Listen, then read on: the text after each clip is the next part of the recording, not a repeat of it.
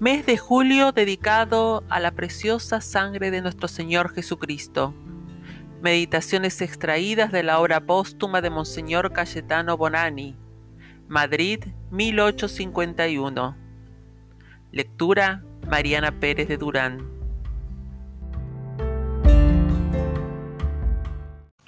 Día 16. La sangre preciosísima de Jesucristo nos abre la entrada en el paraíso. El pecado había cerrado la entrada de la bienaventuranza eterna, y el género humano gemía en las sombras de la muerte, y en medio de las más espesas tinieblas miserablemente condenado al infierno, cuando, para abrir las puertas dichosas, cerradas por el pecado, el Hijo de Dios descendió del cielo a la tierra, se revistió de nuestra carne, se hizo humilde y pequeño, y se sacrificó sobre la cruz Quiso con esto, dice San Pablo, que llenos de confianza en la sangre de Jesucristo, pudiésemos caminar por el camino que nos ha abierto, este camino vivo y oculto, que no es otro que su carne. Nos ha abierto con su sangre la entrada al reino de la bienaventuranza.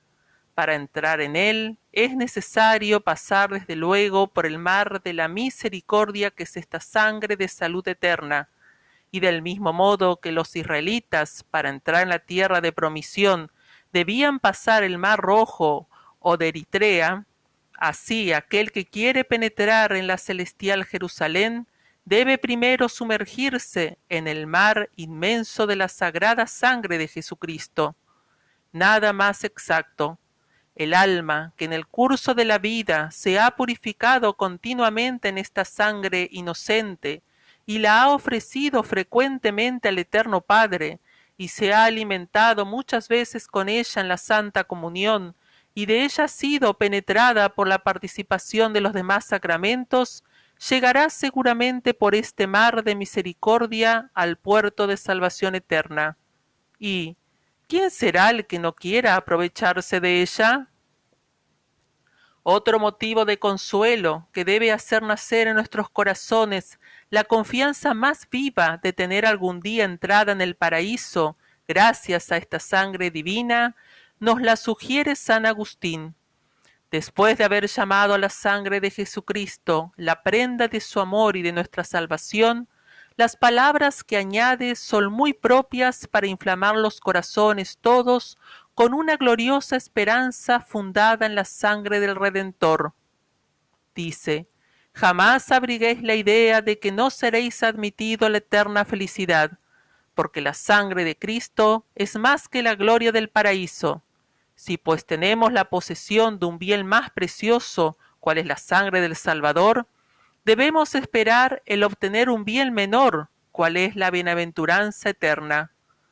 Oh palabras consoladoras, no sé si puede presentarse un motivo más poderoso de consuelo a un alma inquieta y tímida que se vea agitada por la incertidumbre de su salvación. Tenéis entre vuestras manos la sangre preciosísima de Jesucristo, dice el santo doctor. No temáis, la gloria celestial os espera. Si Dios os ha dado el dol mayor, ¿por qué teméis que Dios os niegue el menor? Ah, reanimad, reanimad en vosotras, almas devotas de la sangre preciosa de Jesús, la más firme esperanza de vuestra salvación eterna. Coloquio. Amable Jesús mío, qué gozo inunda mi corazón en tan dulces pensamientos, y qué confianza tan viva de salvación concibe mi alma a vuestra vista, oh Jesús mío crucificado, porque veo correr de esas llagas sagradas el precio de mi salvación, y ese oro inestimable que me permite comprar el paraíso.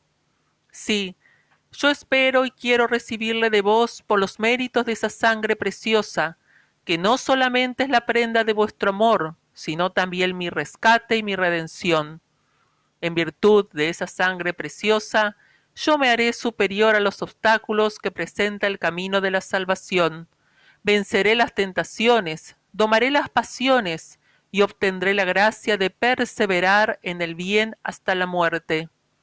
Esta esperanza, oh Dios mío, haced que esté siempre viva, y haga que mi alma se mantenga siempre firme en vuestro divino servicio y en vuestro santo amor hasta el último suspiro de mi vida, y a través de las olas borrascosas de este mar pérfido del mundo, haced que no naufrague, sino que lleno de esperanza y de buenas obras, arribe al puerto de la salvación eterna, mediante la virtud y justicia de vuestra gracia, que imploro por esa vuestra sangre.